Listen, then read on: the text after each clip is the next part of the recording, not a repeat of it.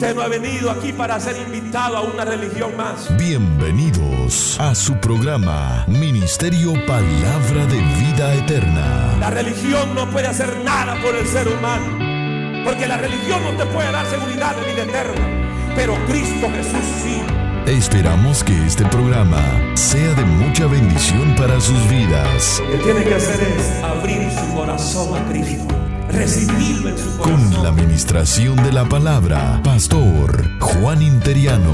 Cristo es el camino, Cristo es la verdad, Cristo es la salvación, Cristo es la vida eterna, Cristo es el pan de vida, Cristo es el único redentor. A Él sea la gloria. Si lo cree, levante las manos y déle gloria al Señor. Vamos a la Biblia, Génesis capítulo 24, un pasaje muy conocido, pero seguimos eh, con esa línea eh, de enseñanza del día viernes, tal vez no eh, de hecho con la gráfica que usamos, pero siempre de acuerdo a la palabra del Señor. Y es que estamos muy interesados en lo que respecta a la familia y el interés nació en el corazón de Dios. Amén, hermanos. Dios está interesado en la familia, en el bienestar de la familia. Y a la misma vez, pues tenemos la gran oposición, como yo compartí el día viernes. Hay países, países como eh, Puerto Rico, que últimamente se me ha informado que han aprobado, el gobierno ha aprobado unas leyes terribles, donde dentro de los currículos que se dan en las escuelas públicas, eh, a temprana edad se les está enseñando a los niños eh, cosas bien, bien terribles, ¿verdad? A los niños se les pregunta, eh, bueno, ¿usted qué quiere ser cuando sea grande? El niño dice, quiero ser profesor, otro dice, yo quiero ser ingeniero. Entonces, bueno, ustedes tienen la opción para decidir. De la misma manera, sexualmente ustedes tienen que determinar qué quieren, de qué clase de sexo quieren ser. Imagínense a un niño decirle eso. Usted tiene la oportunidad de decidir si quiere ser hombre o mujer. ¿Cómo es eso? Y, pero eso, eso es lo que se está dando en el mundo entero, hermano. Y no solo en Puerto Rico, en muchos países. Donde se cree, no, es que el ser humano, hasta la Biblia dice que Dios nos ha dado el libre albedrío. Y es cierto. Dios nos ha dado ciertas libertades. Pero una cosa es inculcar a los niños cosas eh, hermanos, destructivas, elecciones que en verdad no compete a la escuela. Yo creo que los padres son los indicados a enseñarle a los hijos. ¿Están de acuerdo, hermano? A enseñarle a los hijos, formar ese carácter. El papá tiene que ayudar a que su hijo varón desarrolle el carácter de qué? De varón. Cuando nosotros los criamos, que mi papá me hubiera visto a mí jugar con una muñeca, me pega dos correllazos de un solo. Hello. Sí. ¿Cómo va a ser que usted va a dejar a su niño jugar con muñeca? ¿Ah? O usted, mamá, dejar a, su niño. No, no. no, no, no. Aquí está el carrito y usted va a ser un buen chofer, camionero va a ser. ¿Verdad? Entonces le, va a enseñar, le va a enseñar ese perfil de hombre. Lo mismo la, la, hembrita. Te ve la hembrita un poco rara y, que solo lo, lo, bueno, en aquellos tiempos no, ¿cómo, usted iba a ver una, hembra jugar pelota? ¿Ah? Si no es juego de varón, usted tiene que jugar otras cosas. Y así de esa manera los criaron, hermano. Y gloria a Dios por eso. Porque esa es la formación que tiene que haber en el hogar. Donde tienen que nosotros canalizar esa bendición. Pero no que gente corrupta venga y quiera pervertir a nuestros hijos. Yo no sé si usted está de acuerdo con eso. ¿Quiere que le, eh, que le destruyan a sus hijos? No, no. Aquí en este estado, yo me recuerdo allí por eh, el 93, me recuerdo, estaban con eso de querer aprobar de que dentro del currículo de, de las materias de los niños en las escuelas se les diera la oportunidad de que tuvieran enseñanza eh, precisamente como en lo que respecta que podemos tener dos papás, tenemos, podemos tener dos mamás. O sea, introduciendo el homosexualismo. introduciendo la homosexualidad. Y yo recuerdo que eh, la mayoría de los cristianos nos levantamos, nos levantamos en contra de esa ley. Y gracias a Dios que, que se canceló, no se dio esa ley. ¿Me entiende? ¿Por qué? Porque el objetivo del enemigo es destruir a la familia. Mire hermano, cuánto una persona tiene que pagar para tener un hijo, ¿cómo le llaman esto? Los hijos sintéticos. Sintéticos. ¿Usted, puede tener hijos sintéticos hoy? ¿Ah? Grandes artistas, no se casan, pero quieren tener hijos, van al banco, compran los embriones, rentan útero y ahí va el hijo sintético. Y qué pena, qué pena para esos niños que nacen así. ¿Ah? Que después preguntan, papi, ¿y quién es mi mamá? Pues. ¿Ah? Eso no fue el orden que Dios dejó. El orden que Dios dejó para una familia es entre un hombre y una mujer. Un hombre y una mujer. Ese es el orden. No hay otro orden. No hay otro orden. Ese es el orden. De un hombre y una mujer. Y ahí no hay que rentar nada. Hello. Ahí no hay que pagar miles o millones de dólares para tener hijos. Por eso es que en El Salvador antes las familias eran de 14, de 24. Quiero, quiero saber eh, cuántos adolescentes tenemos acá. Voy a pedir que los adolescentes y jóvenes y solteros y solterones y solteronas se pongan de pie, no de verdad, se pongan de pie. Yo quiero saludarles desde acá. Pónganse de pie todos los que no están casados. Sin miedo, hombre. Amén. Le vamos a dar un fuerte aplauso a esta linda juventud. Fuerte ese aplauso, hermano. Hasta yo también voy a aplaudir. Gracias. Tenga la voluntad de sentarse. Pues sabe que esta tercera vigilia que tuve el viernes fue por ustedes. Si ando con dolor de cabeza, creo que es por eso. Por ustedes. Amén. Porque hay una palabra para ustedes. Yo quiero hablarles del noviazgo a la luz de la palabra de Dios. Porque el viernes tocamos un poco y yo sentí que los jóvenes quedaron como, como cuando uno está pequeño y le pasan el dedo con atole en, los labios. Yo así sentí que quedaron los adolescentes los jóvenes, como pastor, queremos más, queremos más, queremos. No masa, ¿verdad? Sino que más palabra. ¿Están de acuerdo los jóvenes? ¿Quieren más instrucción? Pues sabe que su pastor está interesado para que usted en un futuro tenga una linda familia, un buen matrimonio. ¿A cuántos de los adolescentes cuando lleguen ya a su tiempo para casarse y a los jóvenes que cuando ya llegue ese momento para casarse, quieren ustedes tener un matrimonio feliz, una linda familia? Levánteme la mano los que tienen esa visión. Todos. Eso es lindo. E, eso ya me alegró. Eso es hermoso. Todo mundo lo que anhelamos es eso. Me voy a casar para hacer feliz esa persona. Me voy a casar para tener un matrimonio feliz. Así que hoy les voy a hablar a los matrimonios futuros. A los futuros matrimonios. Amén, hermanos. Porque hablamos de, algunas, eh, de algunos riesgos el día viernes que lamentablemente que lo que ya estamos dentro del matrimonio pues ya no nos funciona a nosotros. Ya no. Ya too late. Pero a los jóvenes sí les puede funcionar. A los adolescentes sí les puede funcionar. Amén. Mire lo que dice Génesis capítulo, voy a ser breve, solo regálame unos 40 minutos. Génesis capítulo 24. ¿Cuánto pueden dar un fuerte gloria a Dios? Génesis capítulo 24, versículo 1 en adelante, dice, Abraham estaba ya entrado en años y el Señor lo había bendecido en todo.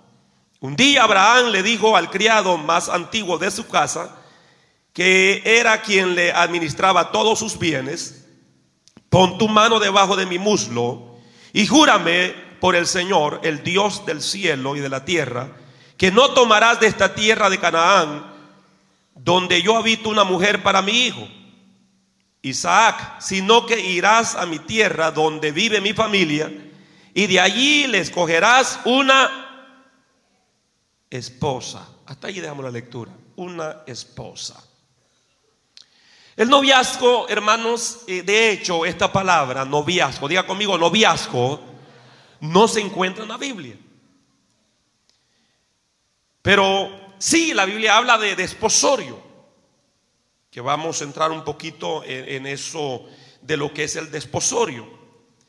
Pero aunque no existe en lo que es en el marco bíblico esta palabra noviazgo, la realidad de que se relaciona un poco hasta cierto punto con el desposorio. Ahora, eh, la definición de noviazgo, el noviazgo, y yo quiero que los adolescentes y los jóvenes escuchen esto, el noviazgo es una etapa de preparación para el matrimonio. ¿Qué es el noviazgo? Una etapa de preparación para el matrimonio. ¿Ok? El noviazgo no es jueguito. No es que tú me caes bien, seamos novios. No, no, no. El noviazgo, el noviazgo tiene un propósito. Tiene una finalidad. ¿Cuál es la finalidad? ¿Para llegar a dónde? Al matrimonio.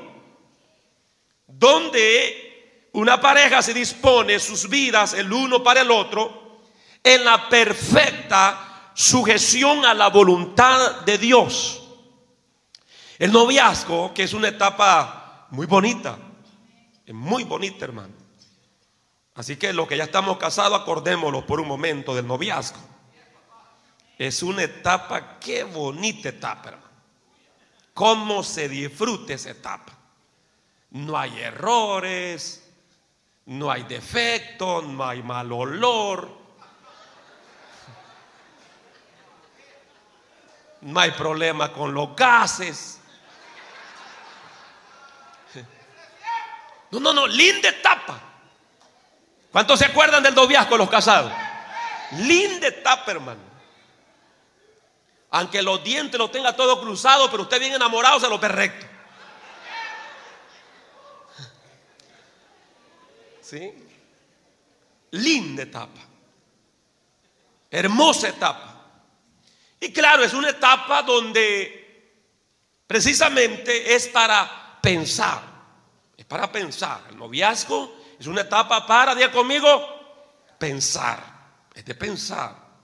Es una etapa para hablar, para eh, dialogar, eh, para conocerse mutuamente antes de entrar al matrimonio.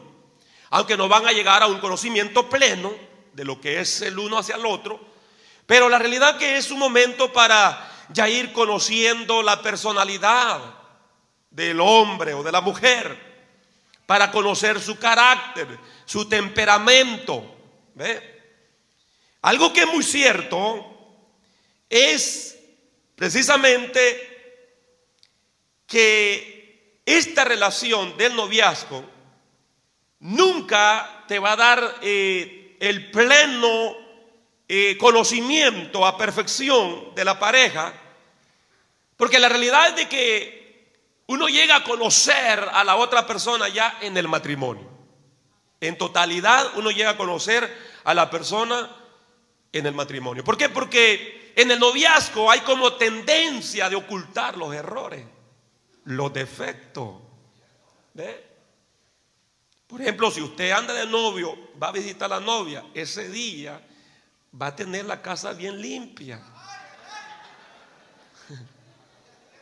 Porque lo que quiere es impresionar al novio de que ella no es una muchacha aragana. Hello. ¿Ah?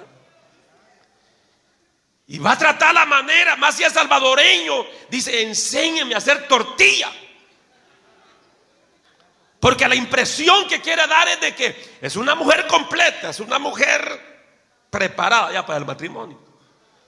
Y tratamos hasta cierto punto como de esconder las deficiencias, los, errores, ¿verdad? Entonces, pero ya la realidad de conocer a la persona la obtenemos dentro del matrimonio.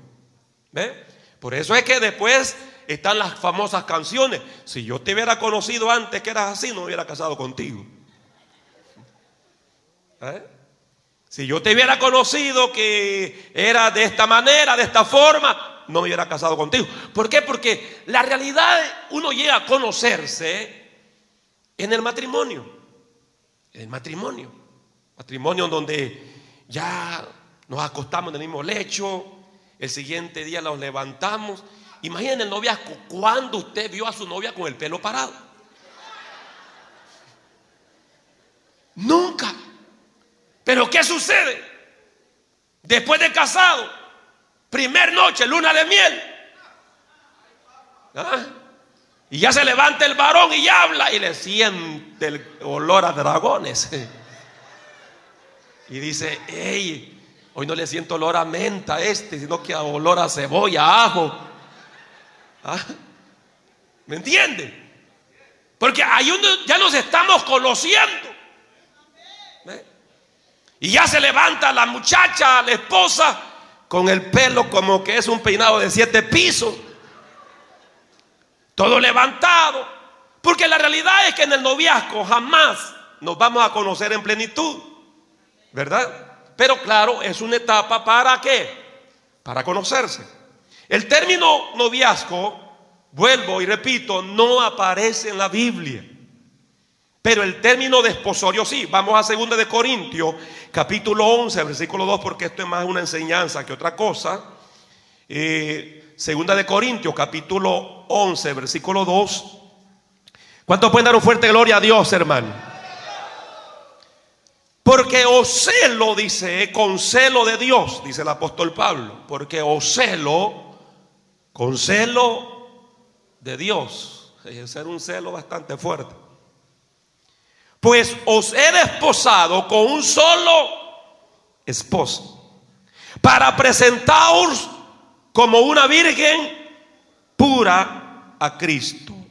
Entonces aquí habla de, desposado, de un desposorio, de, de un compromiso, porque la iglesia es la novia de quién? De Cristo, estamos comprometidos con Cristo. A que no sea llegado a la nupcia, pero la Biblia dice que estamos desposados con un solo esposo. O sea, una persona que quedaba en el desposorio era una etapa donde ya eh, no eran esposos, sino que habían entrado a un compromiso como cuando ya el novio pide eh, la mano de, su, de su novia a los padres y ya entran a ese compromiso que un día se van a casar. La realidad que el noviazgo se asemeja al desposorio, porque el noviazgo, como dije, no es para entretenernos. El noviazgo no es para pasar el tiempo. El noviazgo lleva un fin y el fin es el matrimonio. Por eso es de que no es recomendable que los menores de edad entren a esta relación del noviazgo. Porque el noviazgo no es un jueguito. El noviazgo, aunque bien es cierto, no hay un pacto firmado, pero, pero lleva un fin. Lleva un fin. ¿Y cuál es el fin? ¿Cuál es el fin? Dígalo fuerte. Más fuerte. El matrimonio. El matrimonio. Ahora, una de las cosas bien importantes es de que como hijos de Dios necesitamos saber si estamos en la, en la buena voluntad de Dios. ¿Ok? Porque yo sé que aquí tenemos parejitas que son novios. Y una de las cosas que, bueno, considero que a un hijo de Dios le preocupa es estar en el centro de la voluntad de Dios. ¿Estamos aquí, iglesia? Vamos a leer lo que dice Romanos capítulo 12, Romanos capítulo 12. Vamos a leer allí para hablar de lo que es la voluntad de Dios. ¿Tienen fuerza para gritar un fuerte gloria a Dios, hermanitos?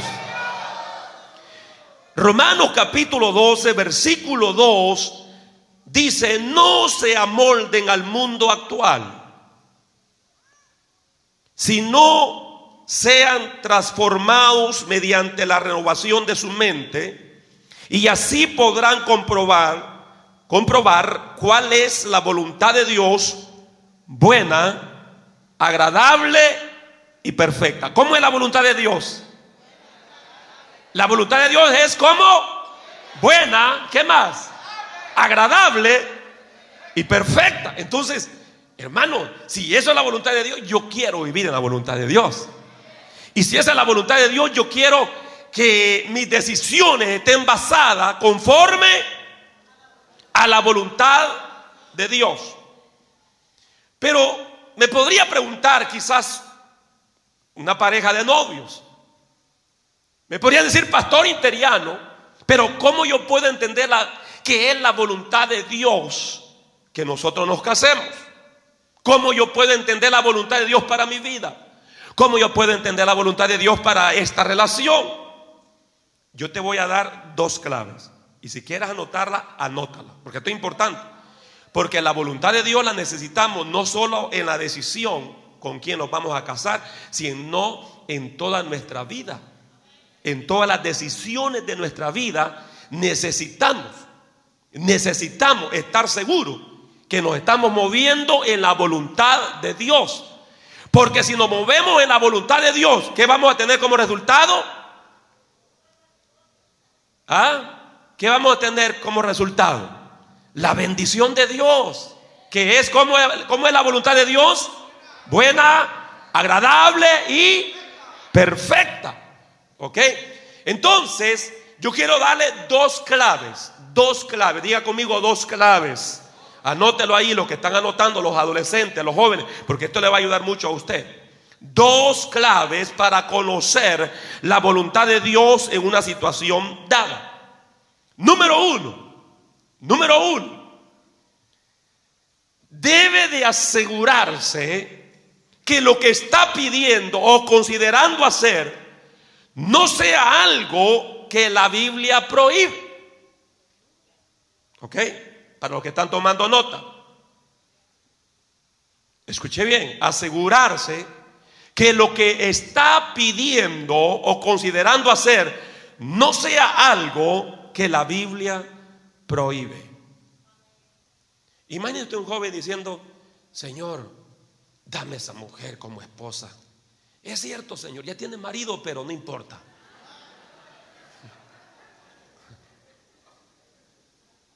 ¿Qué, es lo que sucede allí? ¿Está fuera?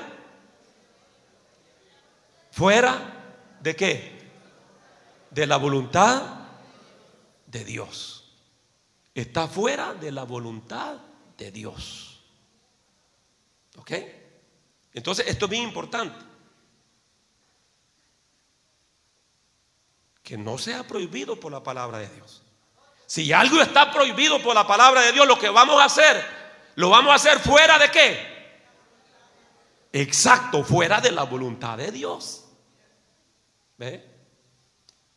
Segundo, segundo lugar, asegurarse que lo que usted está pidiendo o considerando hacer va a glorificar a Dios. Y que le va a ayudar en su crecimiento espiritual. Esas son dos claves bien importantes. Esto que voy a hacer, bueno, le va a traer gloria a Dios. Esto que voy a hacer eh, me va a traer crecimiento espiritual. Por eso es que Pablo dice que debemos nosotros sobre todo que comprobemos cuál es, cuál es la buena voluntad de Dios agradable y perfecta en la decisión o decisiones que vamos a determinar. Y yo siempre lo he considerado así, hermano. Yo no sé cómo usted lo puede considerar, pero el elegir con quién vamos a vivir la vida es una gran decisión. Es una gran decisión. De hecho, lo que respecta con nuestros padres no pudimos elegir, ¿verdad? Pero ya lo que respecta a nuestro cónyuge, tenemos la oportunidad para decidir y para buscar la guianza del Señor. Salmo 37, versículo 4, habla sobre todo, dice, deleítate a sí mismo en Jehová. Deleítate a sí mismo en Jehová y Él te concederá las peticiones de tu corazón. Deleítate a sí mismo en quién? En Jehová. Deleítate, gózate. Por eso que siempre en los cultos hay un tiempo de júbilo para gozarse. Amén. Y Dios nos exhorta y dice que nos deleitemos en Él. Y Él va a conceder las peticiones del corazón. Una de las cosas bien importantes es que nosotros debemos, hermanos, sobre todo, precisamente, tener bien claro la clave, la clave de todo esto es desear que se haga la voluntad de Dios y no nuestra propia voluntad. Ahí está la clave. Si ya usted emprendió un noviazgo, lo que usted tiene que hacer es orar al Señor, pedirle al Señor, guianza, dirección al Señor. Y dentro de esta oración, decirle, Señor, que si haga su voluntad. Que si haga su voluntad. ¿Ah? Y Dios lo hace, hermano. Dios lo hace. Gracias a Dios yo vine al Señor siendo un joven. Gracias a Dios puedo hablar con experiencia en esa área. Era un joven. Era un joven. Y vengo al Señor y tenía novia.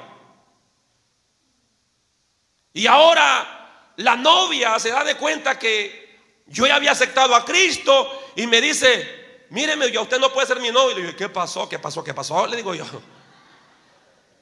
¿qué pasó? No me dijo. Los creyentes no pueden tener una novia impía, me dijo. Y yo estaba nuevo, hermano, si yo en la noche había estado temprano y ya tres horas más tarde me estaban doctrinando. Yo no comprende, le dije yo. Yo no sé nada de eso, lo que sé es que acepté a Cristo como mi Salvador, me perdonó mis pecados, he sentido la paz de Dios, he sentido el gozo de Dios, he sentido la bendición de Dios y me siento bien, le dije.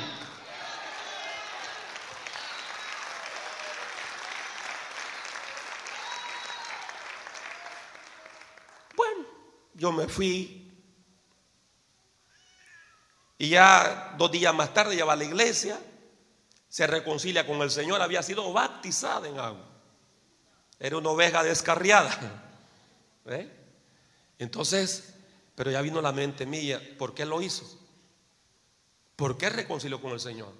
¿En verdad sintió la necesidad de reconciliarse con el Señor o lo hizo para amarrar nuestra relación, nuestra amistad? Uno hay que usar la cabeza, hermano. Los hijos de Dios no somos cualquier cosa, tenemos la mente de Cristo. ¿Ah? Tenemos la mente de Cristo.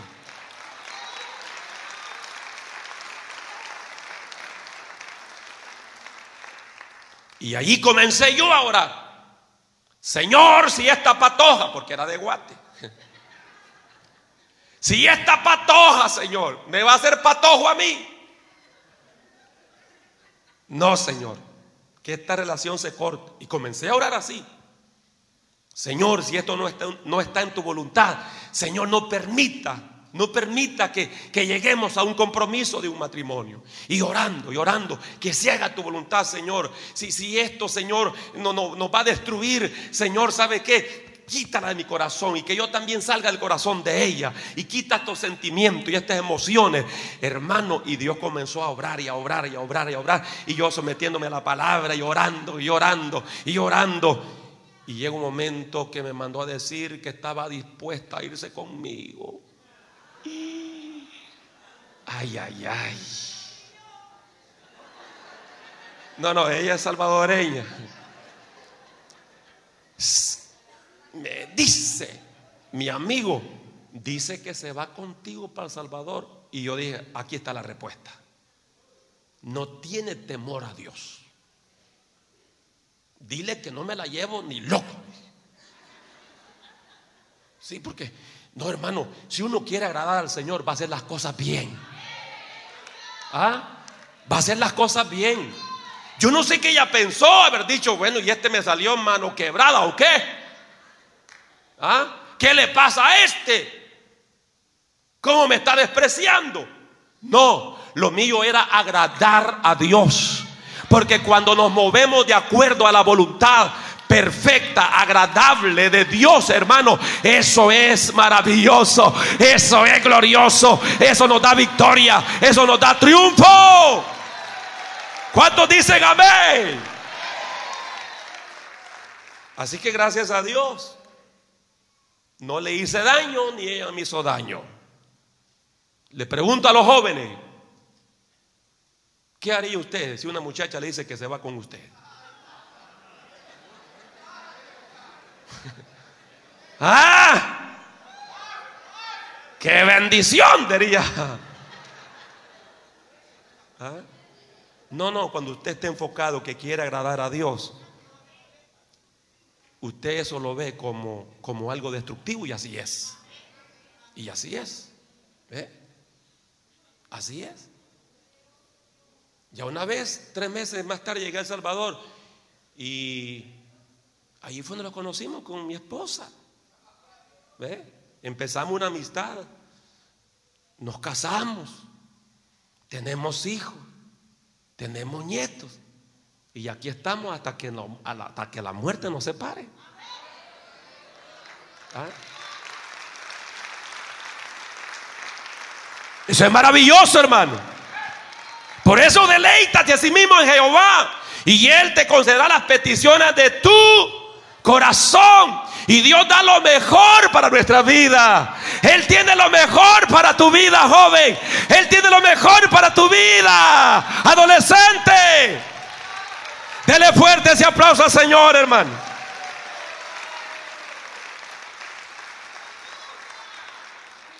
Si la Biblia no habla en contra de tus peticiones y está genuinamente dentro de la voluntad del Señor, entonces esto te va a traer beneficio espiritualmente.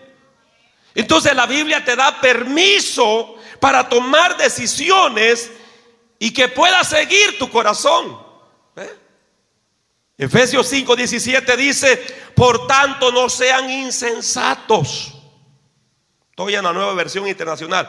Por tanto no sean insensatos, si no entiendan cuál es la voluntad del Señor, entiendan cuál es la voluntad de Dios.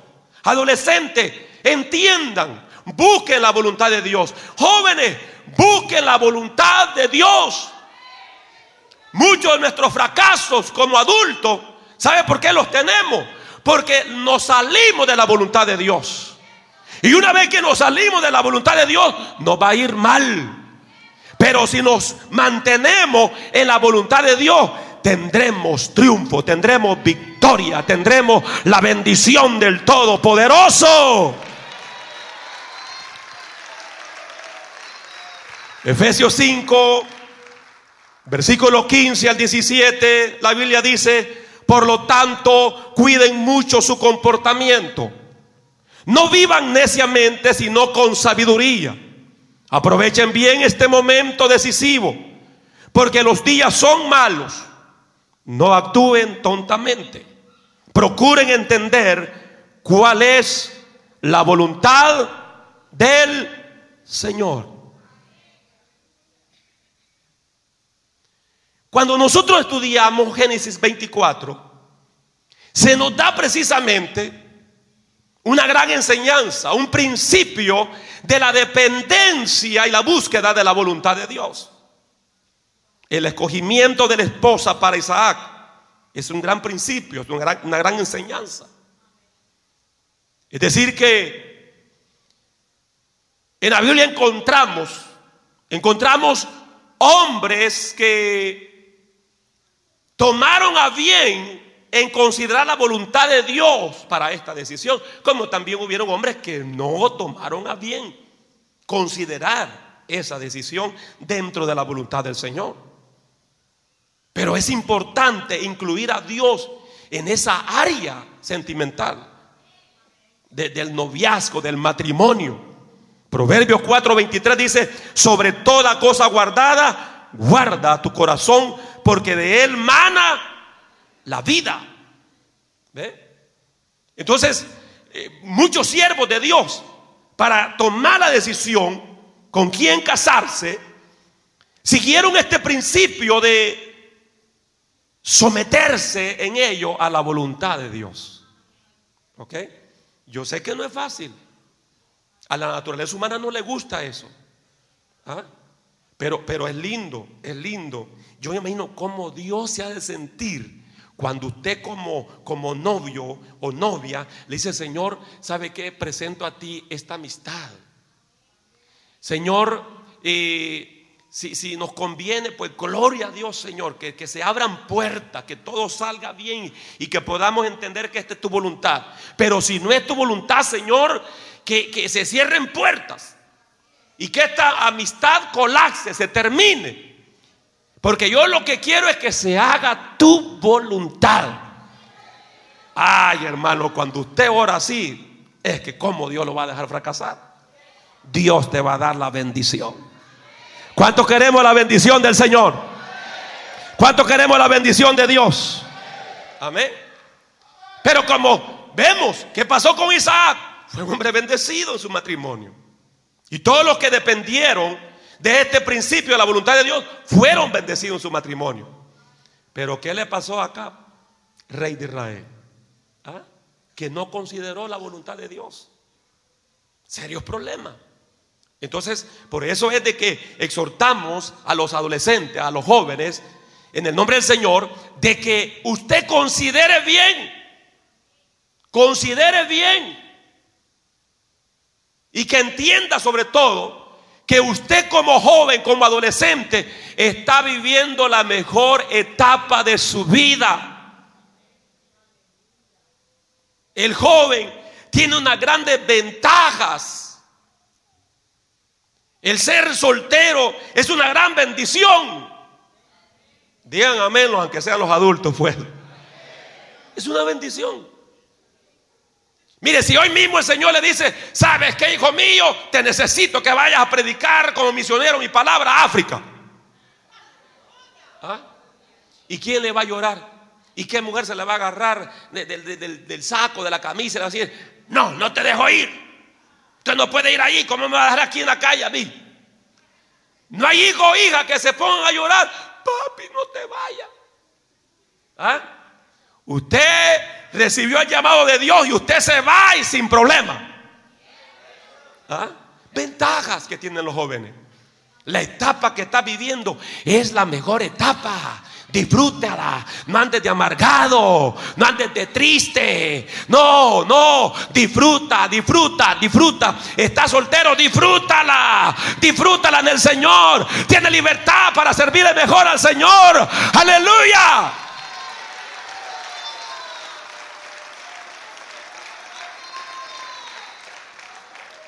No, pero es que yo me quiero casar, no te preocupes. ¿Qué dice Eclesiastés 3.1? Todo tiene su tiempo.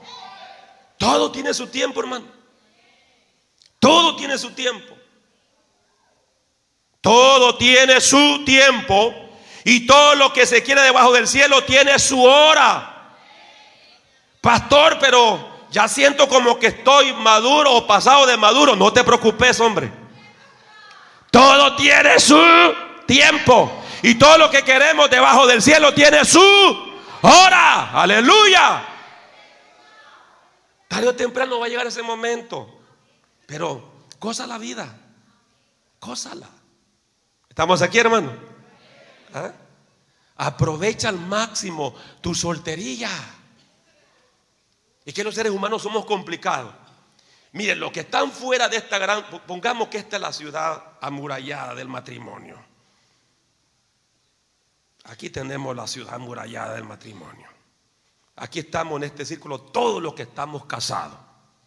Es una ciudad murallada, hermano. Cuidado, se va a tirar el muro. ¿Ok? Ahí estamos. Cuando estábamos afuera, queríamos estar dentro, ¿verdad que sí? Hello. ¿Cómo se me quedan bien, hermanos? Estábamos locos. ¿ah? Y ahí estamos con la huelga. Quiero esposa, Señor. Dame esposa, Señor. Dame esposa, Señor. ¿Ah? O dame esposo, Señor. Dame esposo. Y va, la huelga. Y viene Dios, nos da la bendición. Y nos mete a la ciudad murallada del matrimonio. Pero ¿qué sucede? Que ya estando dentro, ya ustedes dijeron. Ya estando dentro de la ciudad murallada del matrimonio, queremos saltarnos el muro y queremos vivir como soltero. No, no ha oído usted, hermano, que dice, no, es que yo siento como que me salté una etapa, hombre. ¿Ah? Yo siento que, no era mi tiempo, o sea, eh, fíjese que esta etapa me la brinqué, o ya se la brincó, y, hágale frente, exacto. ¿Ah? Hágale frente, lo mismo. Hay hermanas que tal vez se casaron de 16, 17, 18 años y después dicen, no, es que este cometió un, un chalabius conmigo si era una niña. ¿Ve? Rápido me envolvió porque era prácticamente una menor de edad y por eso fue que rápido me, llevó al, al matrimonio, al casamiento. Y después quieren saltarse el muro de la ciudad muralla del matrimonio para vivir la soltería. Eso es tarde. Eso lo hubiera pensado antes.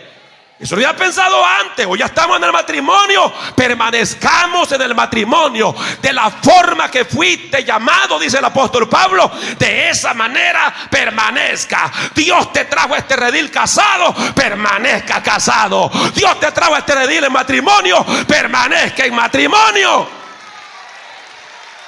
A su nombre. Amén, hermano. Entonces, como alguien dijo, yo no entiendo a la gente grande. Porque como le digo, estamos fuera de la ciudad, queremos entrar. Estamos dentro, queremos salir. Entonces, pero lo importante aquí es que sobre todo jóvenes, adolescentes, vivan esa etapa de la vida que es única. Vivan. Estás en la mejor etapa de tu vida. Nadie te pide leche. Nadie te pide pamper. ¿Ah? Nadie. Es la exacto, nadie te desvela. ¿Ah? Disfrútala. Vamos, joven. Mira, hermano, lo más alegre en los cultos tendrían que ser los jóvenes. Los jóvenes. Lo más alegre en el culto tendrían que ser los adolescentes. Porque usted, ¿y qué afán? Pues que no tengo para la renta, que no tengo para la comida. No, usted solo llega a la refri y ve que no hay nada. ¡Ey, papá, mamá, qué pasó! Que no hay nada. ¿Ah?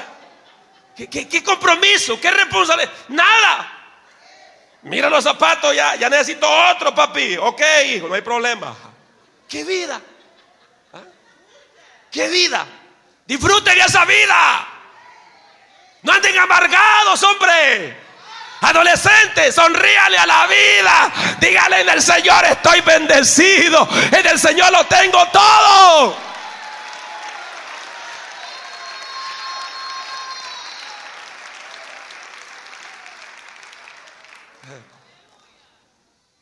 Entonces, debes de aprovechar. Porque la vida es de cambios. La vida es de cambio. Hay que aprovechar esas etapas. Hay que aprovecharla. Si llegó la hora de tener novio o novia, porque va a llegar. Y eso nadie se tiene que oponer. Es lo normal.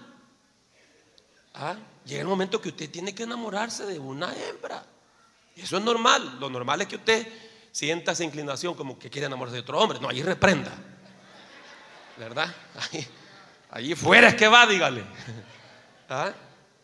Entonces, eh, eh, pero va a llegar ese momento. Y cuando llegue ese momento, claro que ya hayas alcanzado madurez, que ya hayas eh, superado algunas, ciertas cosas, que te hayas preparado, como hablábamos el viernes, donde sobre todo tiene que tener una buena base económica. ¿Ve?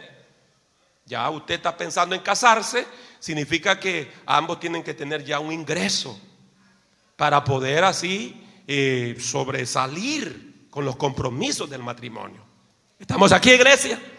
¿Verdad? ¿Estás preparado en esa área? Amén. ¿Estás preparado eh, en otras cosas también? Eh, lo importante es que debes de salir de ciertas frustraciones en el hogar. Porque lamentablemente, hermano, muchas veces los padres damos, damos mucho que desear a nuestros hijos en el área matrimonial. Y hay hijos que se frustran y dicen, no hombre, si, si, si así va a ser la vida en mi matrimonio, ¿para qué me voy a casar? Y hay hijos que se frustran. Hay varones que se frustran. Hay hembras que se frustran. Y cuando se les habla de matrimonio, se les está hablando, piensan ellos, de tortura. Sí, no, es tortura. Si mi papá y mi mamá no disfrutan el matrimonio, allí todo el tiempo es pleito y pleito y pleito y pleito y pleito. Entonces ellos vienen con esas frustraciones del hogar. Por eso es de que nosotros tenemos, hermanos, que darle a nuestros hijos enseñanza. Claro, en el matrimonio siempre hay problemas, pero mostremos que en el matrimonio hay felicidad. Manifestemos que en el matrimonio, hermano, hay bendición de Dios. Aleluya. Gloria a Dios, hermano. ¿Verdad? Entonces, eh, Debemos de, sobre todo el joven, tiene que ser libre de esas frustraciones del hogar, eh, frustraciones de estudio, frustraciones sentimentales, etcétera. De argumentos de cómo, a mi parecer, el matrimonio debe de ser así. No, el matrimonio debe de ser como Dios lo estableció. Amén. La vivencia dentro del matrimonio tiene que ser de acuerdo a las reglas de Dios. Dicen amén, hermano. ¿Ah? O venía arrastrando creencias y sentimientos del pasado. Debes de ser libre de todo esto por el bien de esa amistad, por el bien de esa relación. Esto daña a la larga y no hace que crezca tanto tú como tu pareja. Entonces es importante que cuando la persona esté entrando a una relación, a una amistad de noviazgo, tiene que acto examinar su sentimiento para tener una relación exitosa.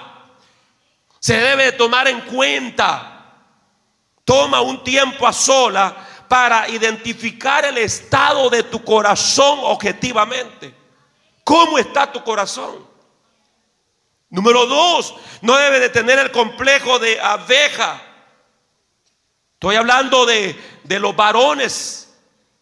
Ese complejo, ese complejo de abeja, de yendo de flor en flor.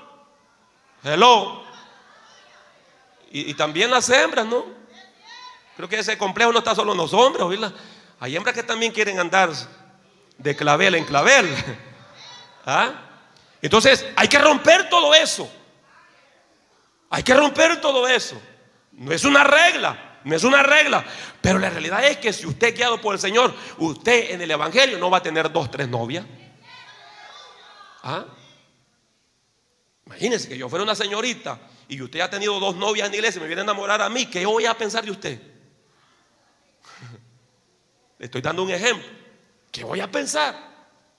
Entonces, no. Cuando usted es guiado por el Señor, cuando usted es dirigido por el Señor, pues no le digo por experiencia, yo no le digo, no lo digo como mandamiento, como dice el apóstol Pablo, pero lo digo como experiencia. En el Evangelio, yo no tuve dos novias, no las tuve. ¿Ah? No las tuve, una vez yo me convertí al Señor.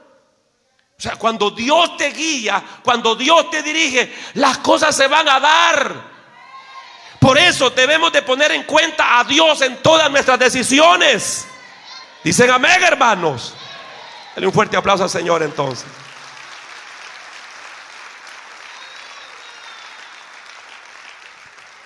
¿Cuántos creen que Dios tiene una sola persona para tu vida? ¿Cuántos lo creen eso? Dios tiene una sola persona para ti. Entonces, ¿por qué tú vas a andar probando? Y voy a probar con este, o voy a probar con esta, y voy a probar, y prueba con este, y prueba con aquel otro. ¿Por qué? ¿Por qué? ¿Ah? ¿Por qué herirte con otras personas? Porque cuando tú empiezas una relación y las cosas salen mal, quedan heridos. Quedan heridos. ¿Eh? Entonces hay que esperar sin ansiedad. Si ya estás preparado para el noviazgo, lo que fue diseñado para ti, eso es tuyo. Eso es tuyo. La bendición que Dios preparó para ti, eso es tuyo. Y aunque te lo quieran quitar, no te lo van a quitar. Porque ya eso está separado para ti. Aleluya.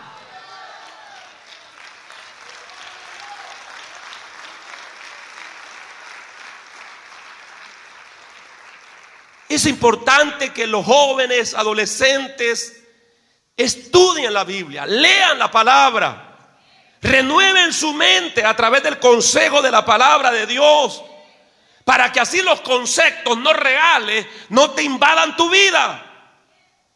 Buscar ayuda es importante. Todo aquello que están por entrar o han entrado a una relación como lo que es el noviazgo, deben de buscar ayuda. Y si hay heridas internas, heridas en el interior, hay, hay que pedir sanidad por esas heridas. Finalizo con esto joven, adolescente, mereces algo bueno como hijo de Dios. Si usted es hijo de Dios, jovencito, jovencita, si usted es hijo de Dios, adolescente, usted se merece qué? Dígalo fuerte, ¿se merece qué? Lo mejor. Usted se merece lo mejor. ¿Eh? De hecho, eh, uno en la juventud, hermano, tiende a, idealizar eh, su pareja, eh, uno se, forma la idea y uno dice, así me gustaría mi pareja o mi familia.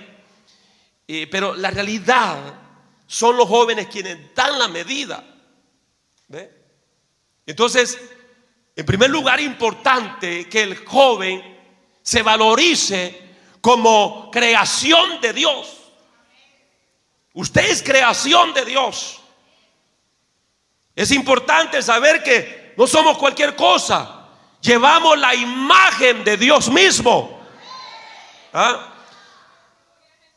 En tercer lugar, o en segundo lugar, tener un acto, imagen buena y amor por uno mismo. O sea, usted tiene que centrarse en tener una acto, imagen buena de usted. Porque tal como el hombre piensa y habla, así es él. Si usted dice, soy un mal muchacho, soy un mal muchacho, eso va a ser. Eso es tener una mala imagen. Pero usted comienza a abogarse, no, yo soy un buen muchacho, soy un hijo de Dios, soy un siervo de Dios, soy un servidor de Dios. Esa imagen tiene que cultivarla en tu vida. ¿Ah? Y tener amor por sí mismo. La Biblia dice acerca del amor que debemos de amar como nos amamos a sí mismos. Entonces la Biblia nos enseña que nosotros debemos de amarnos a sí mismos. No estoy hablando de un, de un amor egocéntrico, no. Estoy hablando de un, un amor saludable. Imagínese que usted se case con alguien que ni él mismo se quiere. ¿Y cómo lo va a querer a usted, pues? Si él mismo se odia, si ella misma se odia, ¿cómo lo va a amar? Entonces, por eso es que el joven tiene que sobre todo eh, cultivar esa acto, imagen buena y ese amor a sí mismo. ¿Ve? Luego también examinar, corregir sus debilidades. Porque todos tenemos áreas frágiles, debilidades. Entonces el joven dice, no, esta área eh, tengo que corregirla. Eh, no me gusta mucho trabajar, entonces tengo que superar eso. Voy a ser trabajador. ¿Ah? Cultivar, cultivar, ser humilde, ceder. Una de las cosas que siempre mi pastor me enseñó cuando iniciaba el camino, los caminos del Señor fue, me decía, ¿sabe qué, interiano? Cuando tu esposa tenga la razón, bájate del caballo. Bájate del caballo. ¿Sí? ¿Entienden esa frase, verdad? ¿Ah? Sí. O sea, en otras palabras, humíllate, cede. Porque es cierto, el hombre es cabeza del hogar, tiene la autoridad, pero si en el momento dado la esposa está mejor ubicada, entonces ahí uno tiene que ceder y tiene que humillarse. ¿Mm? Otro consejo muy importante para los adolescentes, para los jóvenes, déjense corregir por sus padres. Siempre los padres desean lo mejor para sus hijos. Déjese corregir por sus líderes. Tu líder, supervisor, tu pastor desea lo mejor para ti. Ningún padre desea el mal para sus hijos. Siempre los padres deseamos lo mejor para sus hijos. Amén, hermano. Deseamos lo mejor para nuestros hijos. Lo mismo los pastores. ¿Usted cree que yo deseo el mal para usted? Yo deseo el bien para usted. Yo deseo la bendición de Dios para su vida.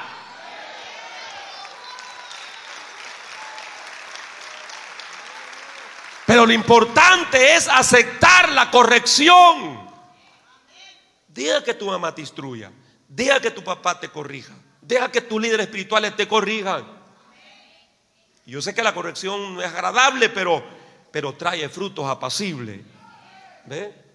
Y luego, eh, usted que ha empezado una amistad y un noviazgo, entréguense completamente al Señor. Tanto el varón como la hembra, entregado plenamente a Dios. Amén. Tomarse del Señor fuertemente. Eso es importante. Vamos a finalizar. Segunda de Corintios, capítulo 6. Segunda de Corintios, capítulo 6. leemos del versículo 14 en adelante.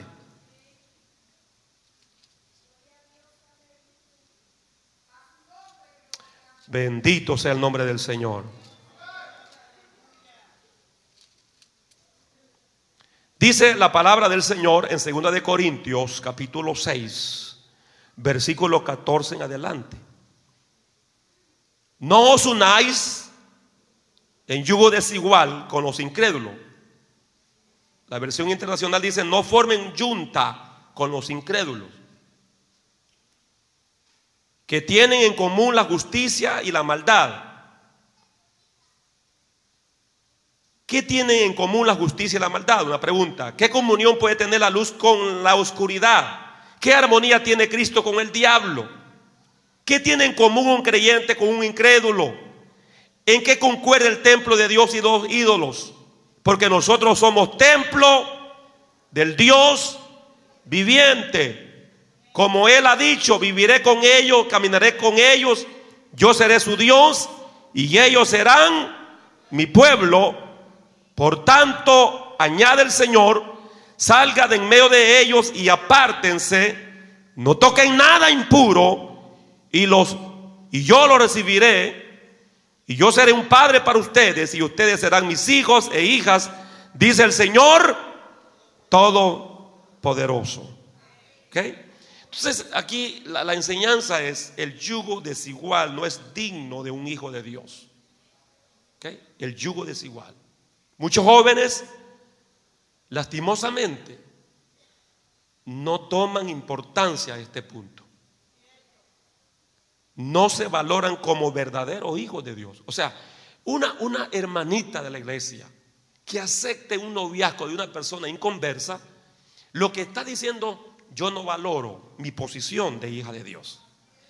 Un varoncito de la iglesia convertido y que empiece una amistad, una relación con una muchacha no convertida, lo que está diciendo es que no valora, no le da importancia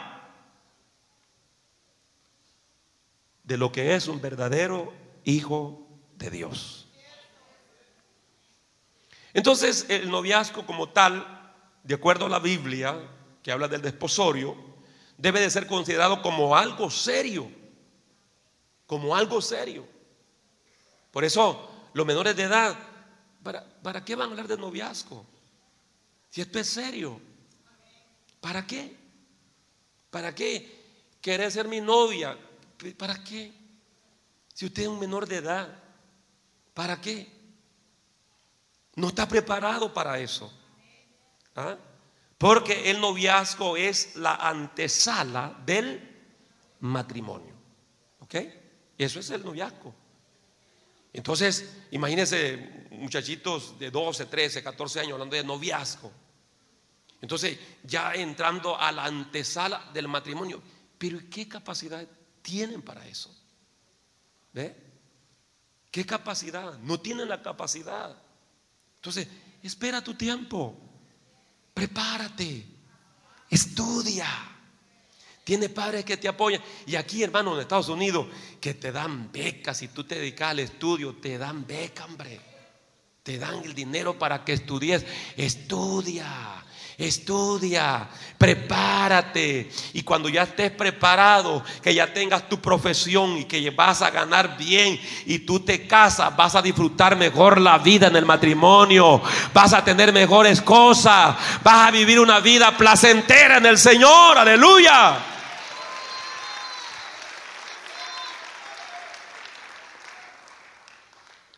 Aunque no hay reglas, ¿de acuerdo? No hay reglas, deben de ser consideradas como algo serio. Si hay principios que nos orientan en cuanto a esta relación sentimental, Dios nos creó con la capacidad de amar. Diga conmigo, Dios me creó con la capacidad de amar y ser amado. ¿Ok? Esa capacidad empieza a despertar en la adolescencia. Ahí comienza a despertar en la adolescencia. Entonces, es normal.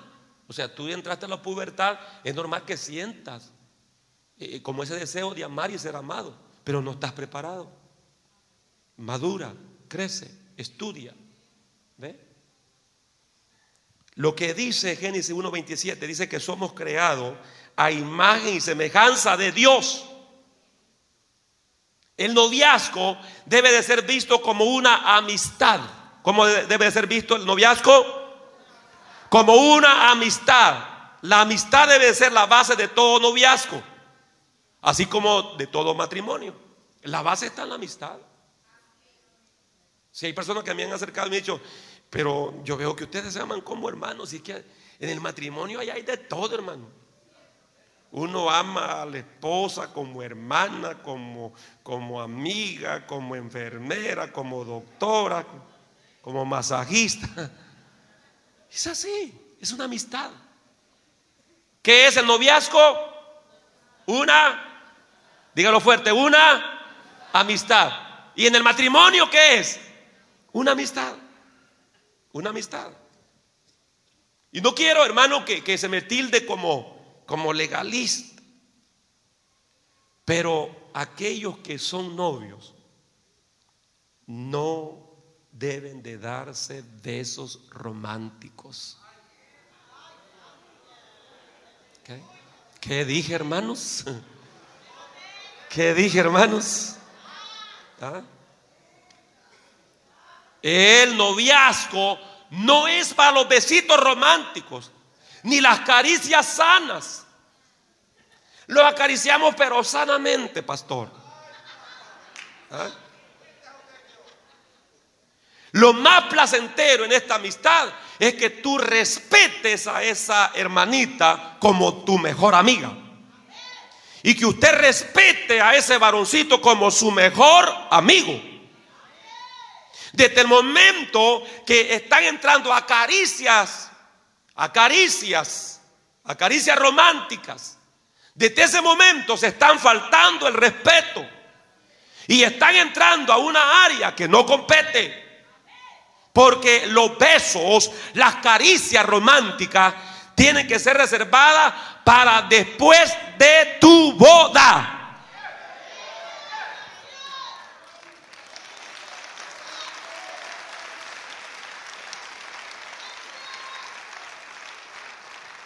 Tu tiempo tiene que ser invertido en conocer a tu novio o novia en el espíritu, en el alma. Y ya una vez te escases, allí le vas a conocer su cuerpo. Vas a tener todo el derecho. ¿Ok? Entonces, Para eso hay que esperar. Diga conmigo, esperar. Hay que esperar. ¿Mm? Otro consejo final para los jóvenes, los que ya andan en esta amistad. Nunca estés solo o sola con tu novio o novia. Nunca. El diablo es tremendo. Sí. No solo, no solo huyas de la tentación, sino no la busques. No la busques. No haya como aquel hermanito que digo, voy a, a la discoteca para buscar una tentación y vencerla. Vamos a Proverbios capítulo 6, les prometo que ahí terminamos. Proverbios capítulo 6, versículo 27. ¿Cuánto pueden dar un fuerte gloria a Dios, hermano? Aleluya. Proverbios capítulo 6, versículo. Si tiene un adolescente, comparta la lectura con él. ¿Tiene algún joven? Compártala. Puede ser que tal vez el adolescente no ande Biblia. 6:27 dice, ¿puede alguien echarse brasa en el pecho sin quemarse la ropa? ¿Será posible, hermano? Que usted agarre un buen tizón encendido, se lo ponga debajo de las axilas y no se queme la ropa. Verso 28, ¿puede alguien caminar sobre la brasa sin quemarse los pies? Es difícil, imposible. Entonces, el ideal a buscar es el de las relaciones sentimentales de amistad. Una buena amistad asegura un buen noviazgo. Eso está bonito. Una buena amistad, diga conmigo, una buena amistad asegura un buen noviazgo. Y aquí viene lo otro. Un buen noviazgo asegura un buen matrimonio.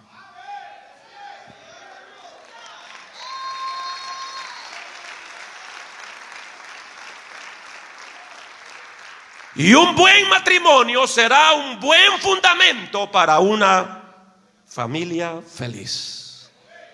Yo en esta hora rápidamente quiero orar por la juventud. Este es un ministerio, hermano, que dedicamos tiempo a todo.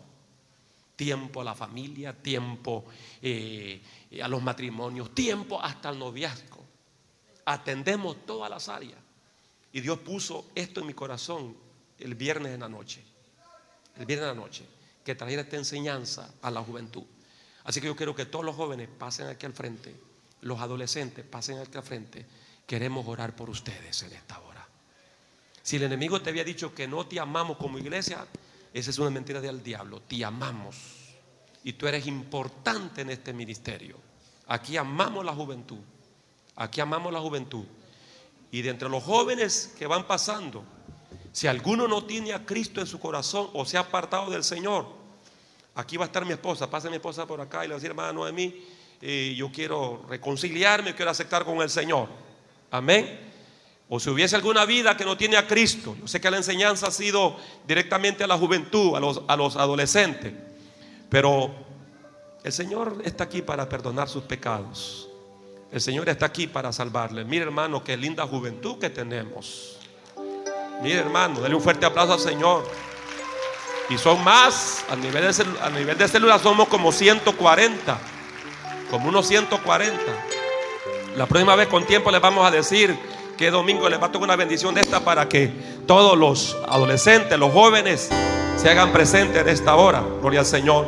Yo voy a pedir que la iglesia levante una oración a esta juventud. Vamos a pedirle al Señor que les bendiga, que les ayude y que ellos puedan entender cuál es la buena, perfecta voluntad de Dios, esa voluntad agradable. Yo quiero que la iglesia extienda sus manos, extienda sus manos y vamos a una oración especial.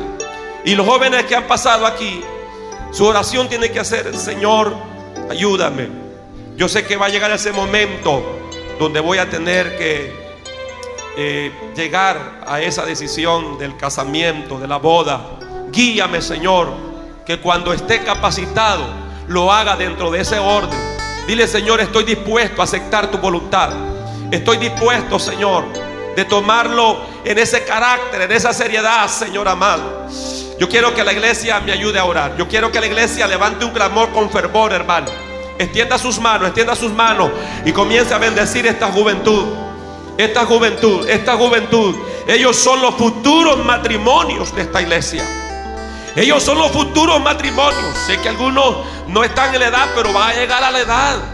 Sé que algunos son adolescentes, quizás tienen 15 años. Llegarán a 20 o 25, ellos tomarán la decisión. Pero son los futuros matrimonios. Ellos serán las bases, los fundamentos de las futuras familias de este ministerio. Yo quiero que los hermanos levanten un clamor. Yo no escucho ese clamor, hermanitos. Yo no escucho ese clamor, hermano. Levante ese clamor. Vamos a bendecir a nuestros jóvenes. Vamos a bendecirles. Y queremos decirle a nuestros jóvenes, no son cualquier cosa. Ustedes llevan la imagen de Dios. Ustedes son hijas de Dios. Ustedes son hijos de Dios. Dios tiene lo mejor para ustedes. Dios tiene lo mejor para sus vidas. Levante sus manos los jóvenes. Levante sus manos las señoritas. Levante sus manos al cielo.